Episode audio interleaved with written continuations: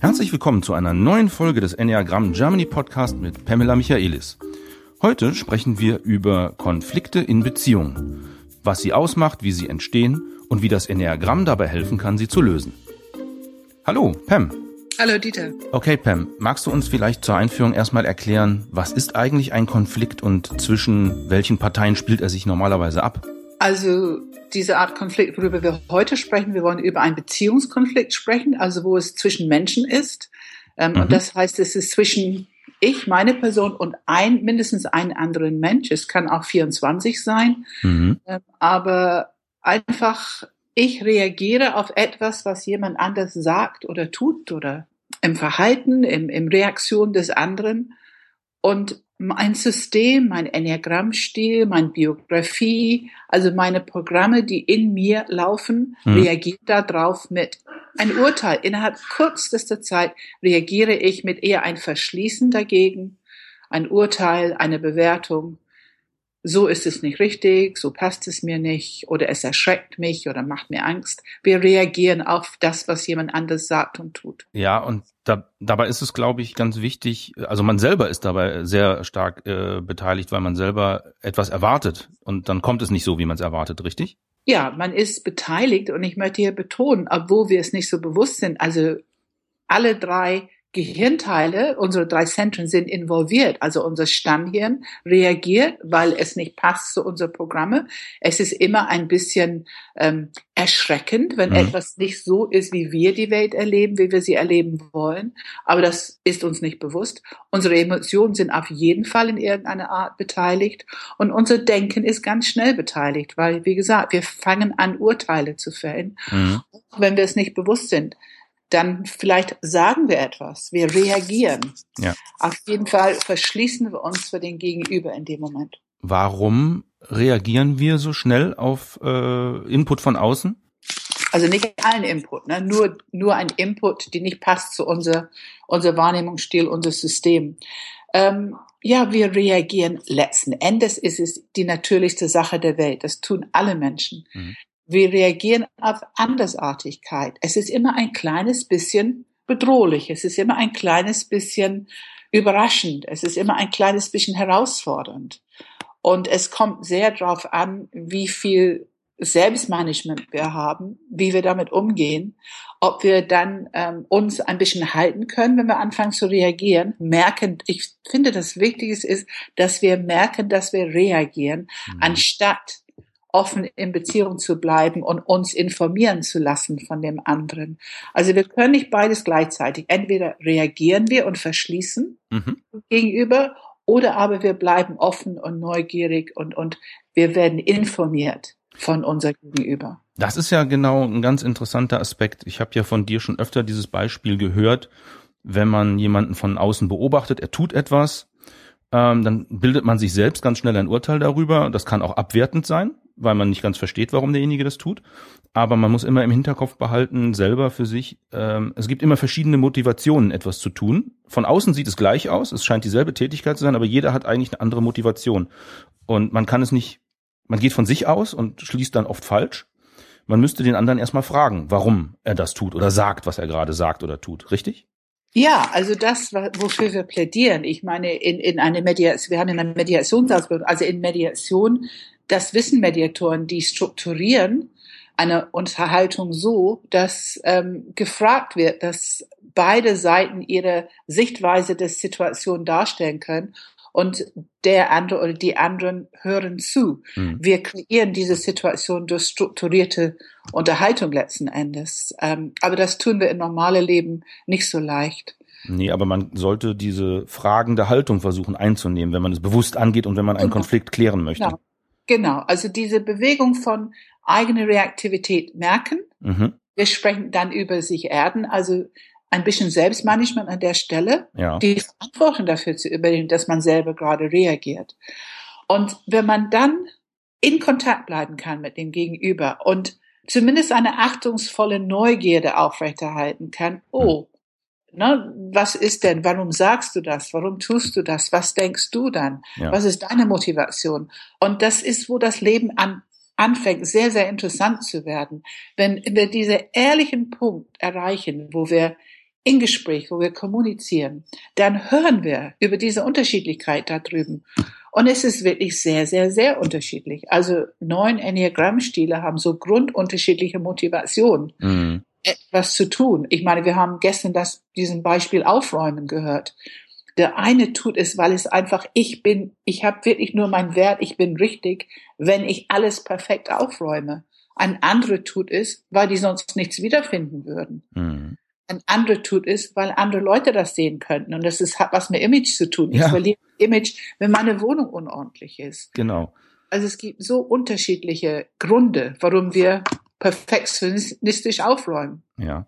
Also es ist ganz normal. Jeder Mensch hat das in sich, habe ich jetzt verstanden, dass er erstmal von sich auf andere schließt, dann deren äh, Taten oder Worte versucht zu interpretieren, aber das kann auch in den falschen Hals dann geraten und man wird ärgerlich über den anderen, obwohl man ihn gar nicht so richtig verstanden hat. Dagegen hilft es, diese fragende Haltung einzunehmen und erstmal durchzuatmen und zu schauen, warum macht mein Gegenüber das eigentlich? Vielleicht kann ich es verstehen. Und jetzt frage ich mich, ähm, wie kann denn das Enneagramm dabei hilfreich sein bei dieser Klärung, um die herbeizuführen? Also ich finde diese fragende Haltung, wie meine, wir sprechen immer wieder über diese Sherlock Holmes Haltung. Der ganze Sinn unserer Arbeit ist, dass wir alle Menschen darin unterstützen, eine Sherlock Holmes Haltung zum Leben einzunehmen. Das Leben ist spannend, faszinierend in jedem Moment und alle, alle Menschen haben ihre äh, Unterschiedlichkeit, ihre faszinierende Geschichten und Programme. Hm. Und ähm, es ist viel interessanter, in Verbindung zu gehen mit dieser fragenden Haltung. Ich, ne, ich werde informiert, ich nehme etwas auf, ich lerne etwas Neues. Und das ist natürlich in die Zusammenarbeit so wertvoll, aber auch in das Zusammenleben, in Beziehung. Wenn meine Kinder etwas tun, was ich nun zum zehnten Mal äh, gesagt habe, nein, mach es nicht, bitte nicht, dann kann ich auch wirklich fragen, warum denkst du, dass du das immer wieder tust? Mhm kann Fragen stellen, je nach Alter des Kindes natürlich. Aber ähm, ich kann eine fragende Haltung haben. Warum denkst du, dass du nicht hörst, was ich möchte? Oder warum ist es für dich nicht wichtig? Oder was brauchst du, damit du es auch ernst nimmst? Man kann fragen und man bekommt Informationen, die man sonst nicht bekommen würde. Jetzt hast du gerade kind, äh, Kinder ins Spiel gebracht und die sind manchmal zu jung, um die Fragen vernünftig zu beantworten. Ähm, jetzt kommt mir natürlich sofort in den Sinn, wie ist es eigentlich mit Haustieren? Also wenn ich jetzt zum Beispiel einen Hund habe und der macht nicht, was ich will, dann habe ich ja auch einen Konflikt mit dem. Der kann sich natürlich jetzt mir gegenüber nicht artikulieren, ich kann dem keine vernünftigen Fragen stellen, aber trotzdem eine fragende Haltung einzunehmen, kann ja trotzdem helfen. Man könnte vielleicht jemanden befragen, der sich mit Hunden gut auskennt und mir das Verhalten erklären kann. Oder nicht? Ja, jetzt, jetzt, jetzt gehst du so ein bisschen auf den Bereich raus. Also ich beschäftige mich nicht mit Tieren und ähm, ja. ich äh, denke nicht, dass wir jetzt Enneagram-Stile für Tiere äh, herausfinden wollen, obwohl ich bin sicher, dass es wirklich Leute mit sehr hoher Intuition für Tiere die genau diese fragende Haltung einnehmen ihren Tieren gegenüber, dass die auch sehr viel Informationen bekommen, die ein normal durchschnittlicher Tierhalter nicht bekommen würde. Mhm. Das wird sicherlich so sein, weil, weißt du, diese offene Haltung ist, für mich hat ganz viel mit Intelligenz zu tun. Absolut. Und wir haben die Chance auf erhöhte Intelligenz, wenn wir offen bleiben. Mhm. In dem Moment, wo wir uns verschließen, haben wir eigentlich keine Chance mehr aufzunehmen, als was ohnehin innerhalb unseres Systems schon ist. Ja. Und ähm, das ist diese verschlossene Ich-Perspektive. Mhm. Da kommt nicht Neues dazu. Aber interessant und spannend ist das Leben, wenn wir zumindest die Perspektive der zweiten Person oder wie wir sagen, walking in the shoes of the other. Also wenn wir eine zweite Perspektive einnehmen können, das bereichert das Leben. Und wir lernen, wir kommen wirklich in diese, in diese Sherlock Holmes Haltung. Wir lernen mhm. von anderen. Wir, wir, wir bekommen mehr Informationen, als wir sonst hätten. Und Verständnis öffnet immer. Ja, klar. Ich möchte das Ganze jetzt hier nicht auf eine politische Ebene äh, heben, unser kleines Interview, aber letztendlich ist es ja auch eine Haltung, die uns gerade als Gesellschaft im Moment sehr gut tun würde, wo wir jetzt viel mit Flüchtlingen haben, also mit fremden Menschen, die in unseren gewohnten Bereich quasi kommen und sich verhalten und wir finden es vielleicht manchmal nicht gut, verstehen es aber einfach nur nicht richtig. Ja, natürlich. Und ich meine, gerade hier brauchen wir diese Art Austausch, diese, diese Level von Kommunikation, wo wir wirklich uns darüber austauschen. Ich meine, es ist schon wichtig, dass diese Unterschiedlichkeit verstanden wird, für mhm. was es ist. Kulturelle Unterschiedlichkeit entsteht, weil diese Menschen, genau wie wir, haben gelernt durch Programme von Kindheit an, durch Programme wie komme ich hier am besten an mhm. in meine Kulturgruppe? Was Verhalten wird akzeptiert? Wie muss ich sein, damit ich hier meinen Platz in meine Gesellschaft habe? Und die verstehen nicht, dass die kommen zu einer anderen Gesellschaft, verhalten sich genauso weiter und erleben, dass die genau mit diesem Verhalten sich aus unserer Gesellschaft hinaus herauskatapultieren. Mhm. Natürlich nicht alle, aber vieles, was hier passiert. Und ich finde es schade, wenn wir über Bestrafung so schnell Ach, reden. Ja. Ich würde es viel besser finden, wenn wir über gute Informationen, aber schon auch klare Informationen. Die müssen verstehen, es gibt bestimmte Dinge, also ne, dieses Verhalten mit jungen Frauen zum Beispiel oder Frauen überhaupt. Hm. Die müssen verstehen, die katapultieren sich aus unserer Gesellschaft raus mit diesem Verhalten. Aber wir können sie nicht per se bewerten, wenn die nur so groß geworden sind und es nur so um sich herum erlebt haben. Die brauchen die Chance, äh, was Neues zu lernen. Und ebenso für uns diese, diese, diese neugierige Haltung. Wie ist nun diese andere Kultur? Ich meine, ich gehöre zu einer von den Leuten, die sich wahnsinnig freuen über ein Stadtbild, wo es ganz viele verschiedene Esslokale gibt. Mhm verschiedene Küchen. Äh, ich finde die Kleiden, Kleider und Farben. Und ich meine, wir wissen alle, dass in die Welt das ganze Wissen, wie wir schreiben und so weiter. Ähm, also es ist zum Beispiel aus Altpersien gekommen. Also wir haben alle, die Welt hat immer profitiert von solchen Völkerbewegungen. Hm. Und ich möchte diese positive Aspekt auch im Vordergrund bringen, aber nicht übersehen, was nötig ist. Kulturelle Unterschiedlichkeit gibt es und kann Probleme auslösen. Ja, ich habe jetzt von dir verstanden, ähm, diese Fragen der Haltung ist wichtig, einfach um den anderen zu verstehen. Aber es ist keine Einbahnstraße, sondern äh, egal, ob es um eine aufgeräumte Wohnung, äh, den Kampf um die Fernbedienung äh, abends vorm Fernseher geht oder um Kulturen, die aufeinander prallen, beide Seiten müssen Offenheit zeigen und den anderen befragen, warum etwas so ist, wie es scheint. Ja, und da habe ich eine klare Haltung dazu. Das ist eine hohe Erwartungshaltung. Natürlich im, im Grunde stimmt es. Ich bin dennoch der Meinung, dass die Menschen, die schon ein bisschen mehr Bildung haben in diesem Bereich, oder sagen wir einfach ein bisschen mehr Information und Verständnis haben in diesem Bereich, hm. ich finde es wichtig, dass die auch eine Vorbildrolle einnehmen und sich nicht einladen lassen, auf eine, ja, wie soll ich sagen, auf ein Verhalten zurückzugehen, die dieselbe überwunden haben. Ja. Wenn die aber zu uns kommen, manche haben genauso, also lass uns ganz klar sein, wir haben in alle Gesellschaften unterschiedliche Niveaus von Sozialverhalten. Mhm. Und manche, die zu uns kommen, haben hervorragendes Sozialverhalten. Das müssen wir klar sehen. Aber die, die es noch nicht haben, brauchen genauso viel Bildung als auch die aus unserer Gesellschaft, die noch nicht diese Verständnis und Einsicht haben. Ähm, also ich glaube, es ist unheimlich wichtig, diese menschliche Entwicklungsstufen auch mit einzubeziehen und nicht nur kulturelle Unterschiedlichkeit. Hm. Also mit anderen Worten, wenn der zweite Person nicht diese Haltung hat, dann finde ich es wichtig, dennoch möglichst unsere Haltung beizubehalten, so gut wir können. Manchmal muss man klar Text reden, manchmal muss man, ich finde sehr klar, mhm. äh, wenn jemand über unsere Grenzen oder unsere Gesetze nicht achtet. Das finde ich schon. Ähm, das sagt uns auch unser ganzes Thema mit Bauchzentrum und Klarheit. Ähm, aber diese, diese in Beziehung grundsätzlich. Unterschiedlichkeit ist Natur, es ist normal, es ist ja. überall. Und wir brauchen eine offene Haltung dazu, eine Bereitschaft, uns auszutauschen, Verständnis dafür zu entwickeln, aber schon auch Korrektur. Also wir brauchen Korrektur. Mhm. Immer wieder, damit die Spezies, die Gesellschaften, die Kulturen sich anpassen. Und genauso ist es in jeder Beziehung oder jedes Team oder ähm, wo Menschen zusammenarbeiten. Ja. Jetzt hast du mir im Vorgespräch ja auch erzählt schon, es gibt Punkte in uns drin, von denen wollen wir nicht, dass sie von jemand anders ja gesehen oder berührt werden. Und wenn das passiert, dann nehmen wir eine Verteidigungshaltung ein und dann wird es ja schwierig, einen Konflikt nochmal aufzulösen. Ja, genau. Wie, wieso machen wir das? Wieso sind wir ja. so? Ja, also man kann schon sagen, wir teilen Konflikten auf vier Stufen ein ähm, und äh, es passiert etwas. Das ist die erste Stufe, es passiert etwas. Und es passiert etwas, was diese Reaktion auslöst. Mhm.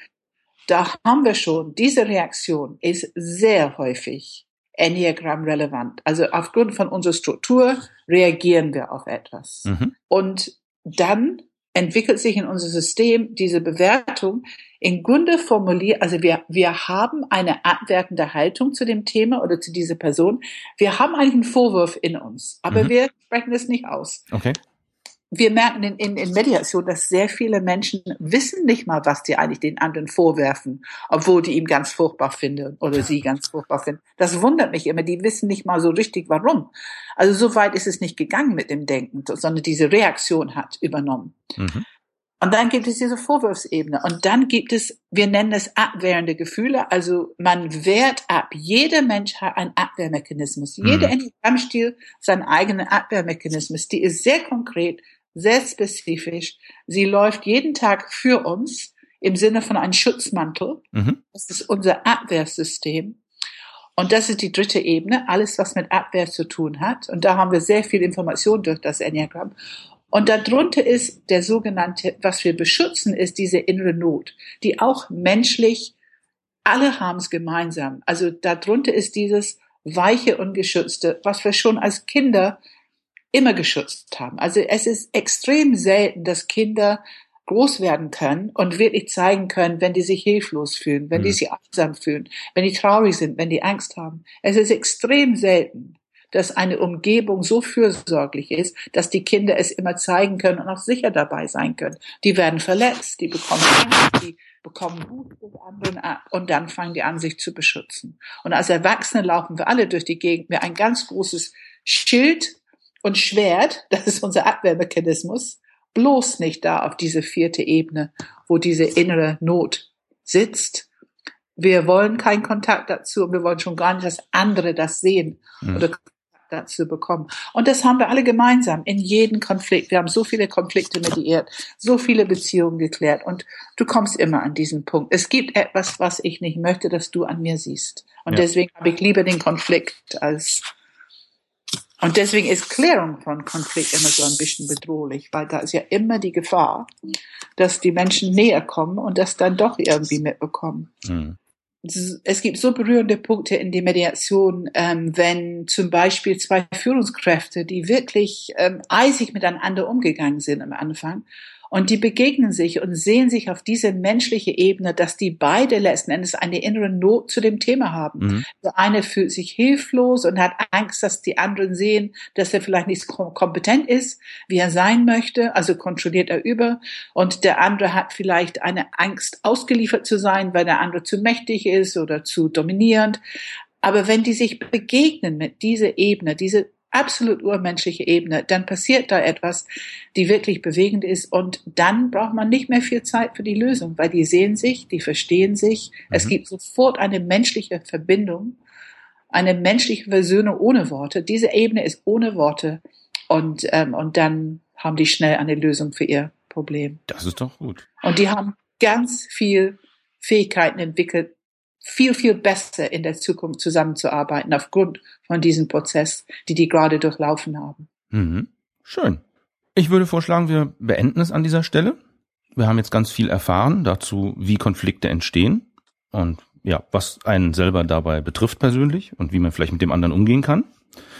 Hast du noch einen Tipp für uns, wenn wir uns jetzt damit weiter beschäftigen wollen, was wir dann machen können? Gibt es irgendein gutes Buch oder eine Veranstaltung, die man besuchen könnte? Also wir haben ähm, in unserer Enneagramm-Ausbildung, wir haben einen Baustein, es heißt ähm, Beziehungsstile, Kommunikationsstile, Konfliktstile äh, und Abwehrmechanismus. Und da, da machen wir natürlich sehr viel zu diesen Themen in diesem Baustein. Und wir haben natürlich eine wunderbare Mediationsausbildung, wo wir uns viel mit diesen Themen konzentrieren. Und genau diese Ebenen, das ist Teil der Struktur von unserer Mediationsausbildung, ähm, zusammen mit Tilman Metzger GmbH. Mhm. Ähm, und ich kann empfehlen, auf die Webseite zu schauen. Von Tillmann. Ja, auf, auf Enneagram Germany ist es auch. Oder so. Okay. So machen wir das. Prem, ganz herzlichen Dank für das kurze Interview, das du uns spontan jetzt über Skype gegeben hast. Deswegen ist die Tonqualität so ein bisschen anders als sonst, aber ich hoffe, es war trotzdem interessant für alle Zuhörer. Mich hat's auf jeden Fall äh, sehr gut informiert. Ich danke dir ganz herzlich für deine Zeit.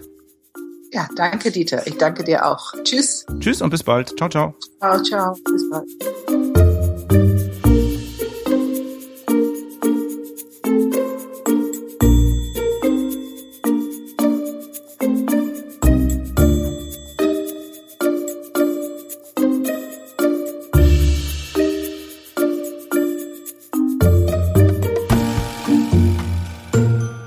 Das war das Interview für Enneagram Germany.